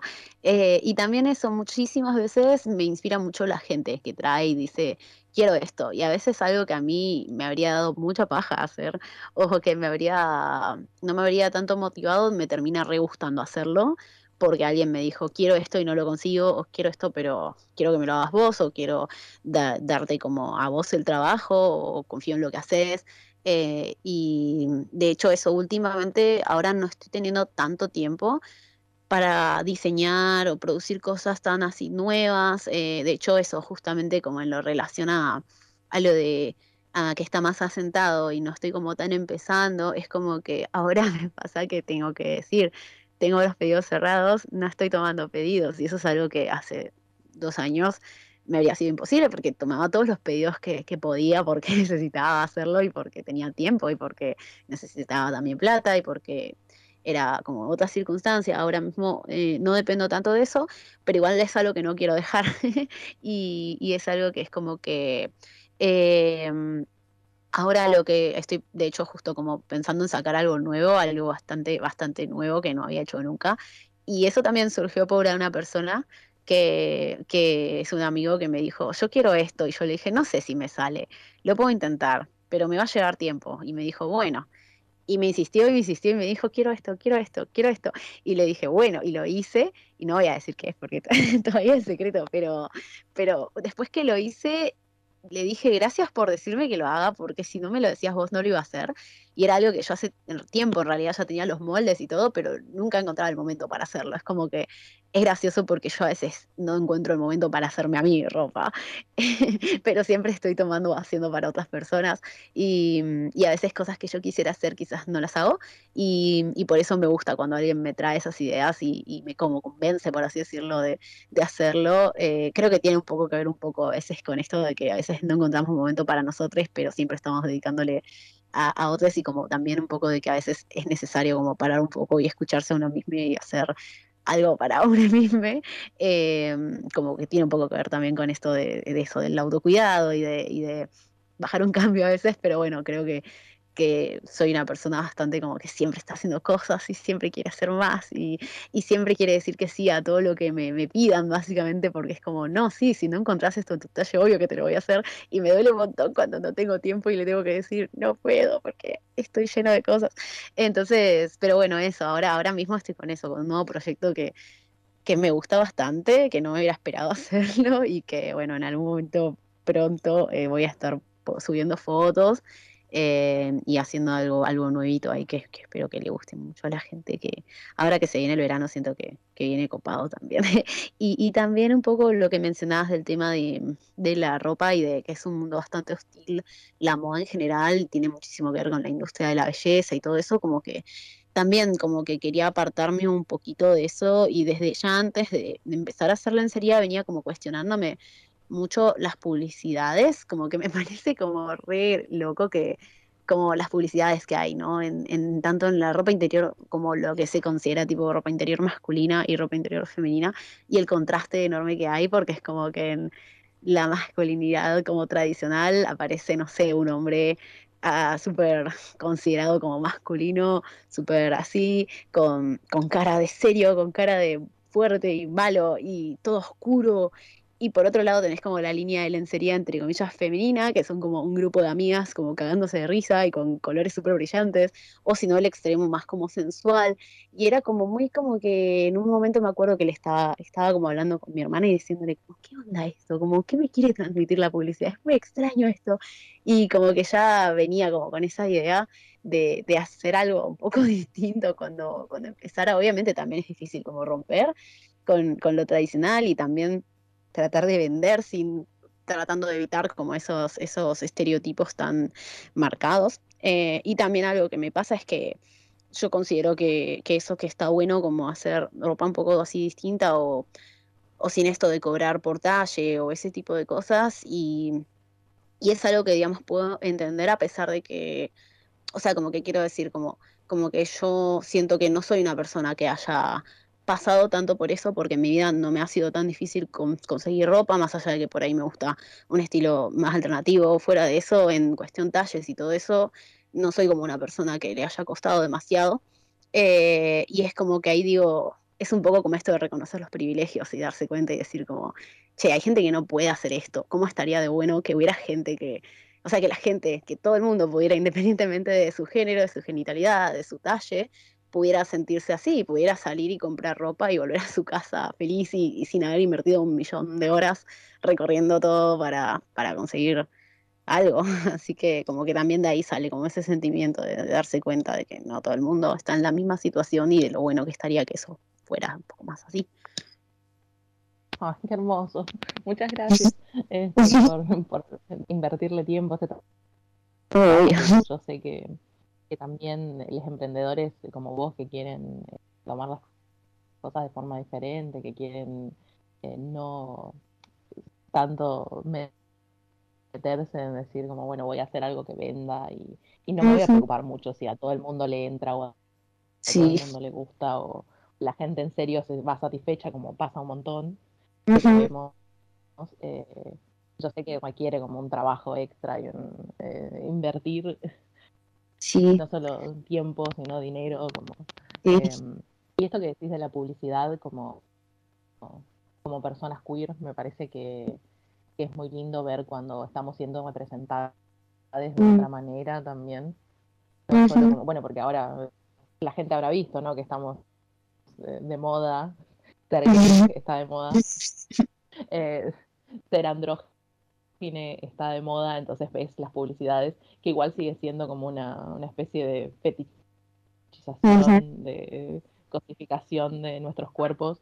Eh, entonces, eh, ver la representación en otros lados como me, da mucho eh, mucha felicidad, me hace muy bien ver otros cuerpos. Igual falta, ¿no? Porque es como en el sentido, no solo a nivel macro, sino también a mí, digamos, me falta en Aquelarre, como en el sentido de que, ¿qué pasa también? A veces es difícil como eh, encontrar modelos eh, como queer o, lo que se considera plus size y demás, porque muchas veces la gente que es modelo es la que recibió tradicionalmente un buen feedback sobre su apariencia. Entonces, es la gente como que sale a, o sea, se anima y todo eso porque porque es como difícil también, como tengo muchas amigas que también que les hablé y les dije, che, ¿querés modelar? Y muchas veces te dicen, no me animo. Entonces, eh, y obvio, yo no soy tampoco una, una marca grande, entonces como que todo está como súper hecho a pulmón, todo está hecho con amigas, todo está hecho con canjes, y muchas veces es como que siento eso, que todavía falta como en mi emprendimiento para que sea algo aún más tipo copado y disidente, inclusivo, como, pero bueno, dentro de todo hago, como en la medida de lo posible lo, que puedo. De hecho, también hubo una época en la que muchas veces me sacaba las fotos yo y que ve la gente, digamos, mucha gente cuando ve eso, ve una persona, feminidad leída así como mujer, eh, en lencería, que es un poco más de lo mismo, más allá de que yo trate de que, que no, eh, a veces es como que en la medida de lo posible intento, pero siento eso, que yo reconozco que todavía me gustaría que la página fuera más todavía, eh, no sé, como diversa o, más inclusiva. Y, bueno, está bueno tenerlo claro igual para que seguir tratando de ir hacia allá. Me encanta. Creo que tenerlo como presente es algo eh, muy importante porque, bueno, va modificando tus decisiones a lo largo del camino, ¿no? Sí, sí. Como, bueno, llegué hasta acá, hice, claro. hice cosas Claro, no, tampoco quiero ser como la persona que le da que le da clase a los demás de mira mi emprendimiento inclusivo, ¿no? Como que nunca se llega como tampoco al nivel de decir como listo, ya está, terminé de aprender y de construirme. O sea, creo que es un camino que es constante. Por supuesto, creo que, bueno, creo que todos, todos podemos estar de acuerdo. Así que ahora, eh, para si alguien está escuchando y dice quiero comprar ahora quiero comprarle a esta persona porque me gusta lo que hace, me, copa lo que está diciendo. Eh, no tenés pedidos abiertos en este momento. Eh, no, pero tengo tienda online con cosas en stock porque eso también eh, tiene, tiene que tiene, me estaba pensando en eso justamente cuando me preguntabas cómo sigue esto, ahora que ya está como un poco más asentado que la red, lo que también estoy apostándole bastante, ya que ahora tengo como menos tiempo para producir personalizado o a pedido, le estoy poniendo mucha energía a las ferias y, bueno, en ese sentido es que están haciendo también la feria decidir que empecé a, organizar con, otras personas también otros emprendimientos y con personas que vengan a feriar o a o hacer perfo o, todo eso, mi idea es como darle un espacio y darle como una visibilidad desde lo que pude construir en, estos años, y más allá de que por ahí yo no esté como siendo la persona más activa en producción, decir, bueno, ahora que tengo cierta llegada y que tengo la posibilidad de organizar algo, quiero organizar algo para que las personas que necesiten ese espacio, especialmente personas queer y especialmente identidades trans, que sabemos que tienen muchas veces muchas trabas para acceder a oh, cuántas cosas dignas, bueno, una economía estable y demás, como darles un espacio aunque sea cada cierto tiempo para que puedan traer las cosas que hacen, para que se conozca lo que hacen y para que puedan vender y para que pasemos todos como un, todos como un buen momento. Eso es también un poco lo que, lo que estoy orientando ahora de, de organizar esos espacios de, y generar un poco también de comunidad. Bueno, eh, yo, yo sé un poco esto porque yo estuve siguiendo este, un poco este, cuando salió la feria y estaba por ir, al final no pude, pero, oh, sí. pero para la gente que no sabe qué es contanos, así, así vamos a la próxima. Así todo el mundo va a la próxima. Sí, estaría buenísimo. Eh, bueno, es un, eh, es un espacio que estamos creando así con eso, con otros emprendedores, eh, kinky, queer, mucho, muchas personas de la comunidad de SM, eh, pero no, no está como, no es la idea que sea solamente para personas de la comunidad de SM, también eso, la idea es que sean personas eh, queer y de la comunidad LGBT, y también más, y también... la idea es básicamente, como, como también decía, de que yo vengo de Bellas Artes, ya he hecho en el pasado, he participado de, de muestras y expos con multidisciplinares, con diferentes artistas, no tenía nada que ver en particular por ahí en lo, en lo temático con, con lo kinky queer, pero sí con, con esto de mezclar muchas disciplinas y es un poco también lo que quiero hacer, que haya un espacio, o sea, lo que, lo que estamos haciendo en realidad. Estoy hablando a futuro como si no estuviera pasando, pero bueno. Eh, de eso, tener un espacio de ferias donde vienen personas que, que hacen ya sea arte, ya sea eh, ropa, ya sea, eh, bueno, muchísimas cosas, hay, bastante, bastantes cosas para áreas, digamos, y diferentes productos, eh, pero todos así como relacionados a, a lo kinky queer, pero digamos, no, no siempre exclusivamente, o sea, la, la, la otra vez hubo personas eso que hacían indumentaria y, y quizás las personas tenían identidades eh, LGBT, pero el producto en sí mismo era como ropa, ¿no? Y también igual la mayoría están pensados desde esto de, la inclusión, de todos los géneros, todos los talles, eh, pero bueno, la idea es esa, darle el espacio a la autogestión, en particular queer, y después también de, darle espacio a artistas para que expongan obras, eh, artes visuales, para que expongan eh, la, la, edición anterior hubo una cantante, también hubo eh, muestra de Shibari, estamos también tratando como de generar un ambiente de Shibari donde la persona bottom de cuerdas, eh, no sé si ya me puse como en un, una terminología súper eh, eh, como específica, pero bueno, Shibari como arte de cuerdas y, cuando digo bottom de cuerdas me refiero a la persona que está siendo atada. Mm, la idea es como un poco que la persona que es, atada también tenga como un cierto protagonismo más, más impulsado porque siento que tradicionalmente en, en las artes de cuerdas eh, se hace mucho hincapié como en la persona que ata y quizás como se relega a veces como al plano solo de modelo y de persona como que acompaña y en alguna medida ayuda a exponer el arte a la persona que ata a, es, a la persona que es atada. Entonces siento que estamos como tratando de, de darle un poco más de protagonismo, por así decirlo, a la persona atada en ese sentido, la edición anterior estuvo Sole, Sole Rockbani, que además leyó su manifiesto artístico que escribió ella en relación a su vivencia como modelo de cuerdas, eh, así que como que estamos tratando de darle un poco también de espacio a eso. Eh, la edición anterior también estuvo Mel de Kinky Vibe haciendo un, taller de BDSM, de Waxplay, así que también es como que, que tenga ese espacio de información para personas que ya sepan y quieran como eh, repasar cosas importantes o aprender cosas nuevas, y también para personas que, se acercan como por primera vez a este espacio, quizás porque vienen eso de la comunidad LGBT o porque son mis amigas y vienen o porque son compañeros de la facultad eh, y no están en la movida particularmente BDSM, pero les interesa o, o, aprenden algo nuevo o aprenden un poco, siento que ambas cosas, tanto lo kinky, lo BDSM como lo queer, tienen en común como que han sido tradicionalmente como eh, marginadas, eh, despreciadas, eh, patologizadas, y quizás hay muchas cosas en común y mucha, mucha de la gente de la comunidad de SM hay bastante parte de comunidad queer y también dentro de la comunidad queer hay mucho de sexualidad alternativa, eh, también dentro del feminismo, de los feminismos. Así que es como un poco también eso, como de interseccionalidad, tanto en la multidisciplinaridad, cuantas de arte, como en, en, en la interseccionalidad de, de, comunidades en alguna medida y, problemáticas e impulsar ambas cosas que también tanto la comunidad kinky, eh, digo, queer, como los artistas son también eh, personas que ven como difícil a veces el acceso al trabajo y a la economía y a la, vida digna, básicamente. Entonces es un poco como mezclar bastantes cosas que ahora que me doy cuenta tienen mucho que ver con vivencia personal. wow, terapia. o sea, hablar terapia. Em, en un mismo espacio.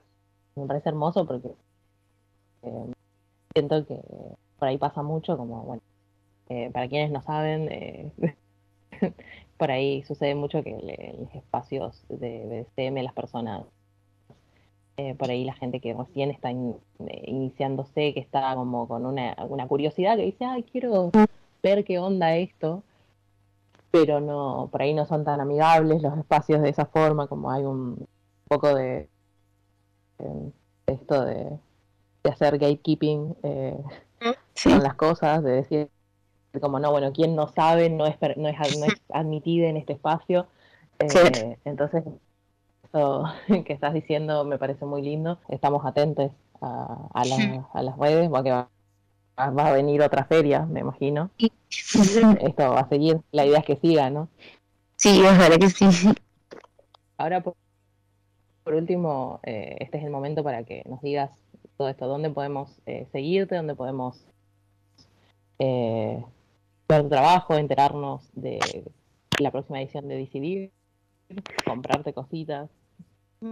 Eh, bueno, de momento la feria decidirla estoy como eh, avisando, promocionando, hablando, buscando también, eso también, eh, buscando feriantes y buscando gente que, quiera em, participar también, especialmente feriantes, es algo que me interesa mucho. Si alguien que está escuchando tiene un emprendimiento, le resuena algo de todo esto y dice, oh, quiero ser parte, me gusta, me puede mandar mensajes sin dudas.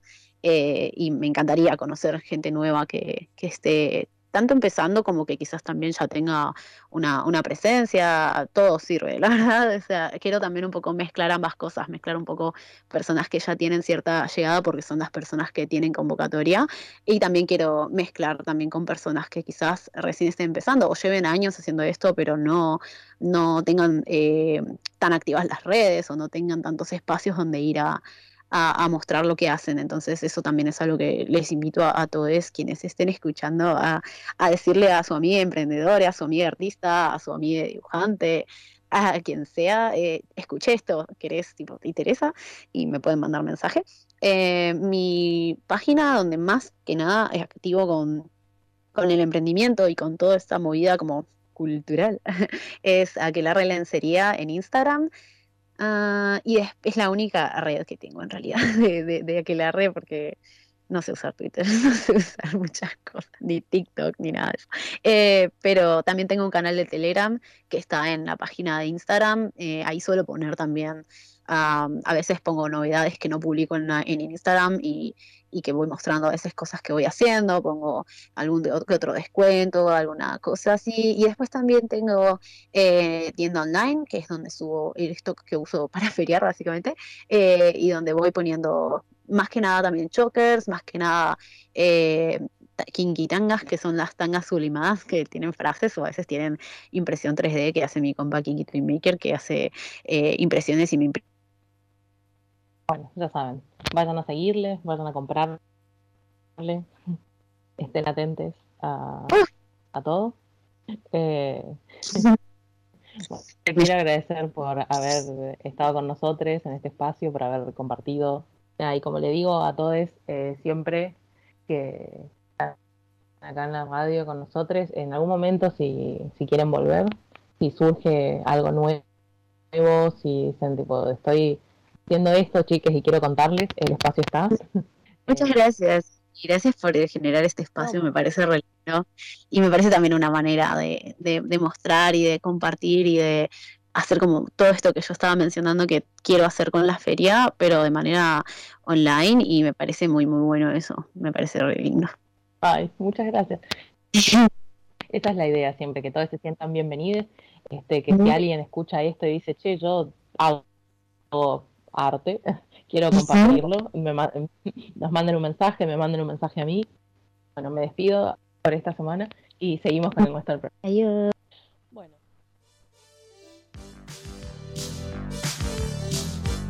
Bueno. Volvimos, volvimos. Muchas gracias a Euge por la entrevista. La verdad que se nos hizo recorto el programa hoy. Eh, grandiosa la entrevista que tuvimos al principio. Duró bastante, pero muy apetecible. La verdad que muy linda la entrevista. Sí, imperdible. Sí, Fran, ¿querés decir algo? ¿Mandar saludos? Eh, quiero recordarles a todos que este sábado va a ser la marcha del orgullo eh, de Cava, así que bueno, invitarles que va a ser de Plaza de Mayo al Congreso, como todos los años, y bueno, alentarles a que puedan llevar también carteles, banderas con sus consignas y poder visibilizar ¿no? todas las cosas que, que atravesamos como colectivo, todas las cosas que necesitamos, que queremos, y bueno, a, levantar esos carteles por...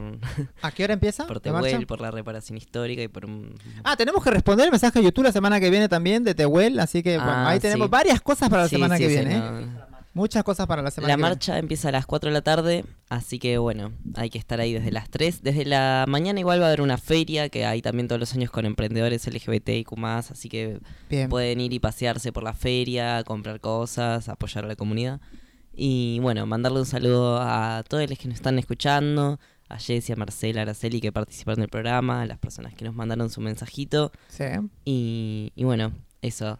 y a Mika que está del otro lado siempre aguantándonos. China, ¿vos querés mandar un...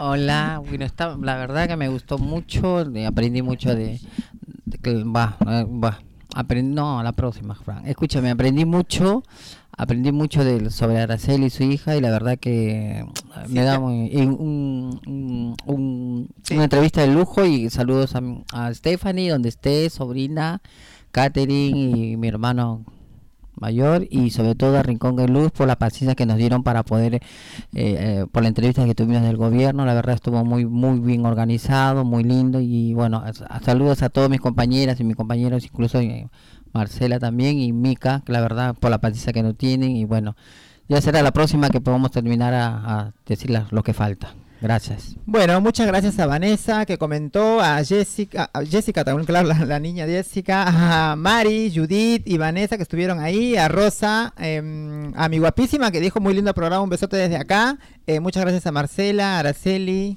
y bueno, a Mica en la operación técnica. No se, no se vayan que viene ya este Fuegos de Carnaval.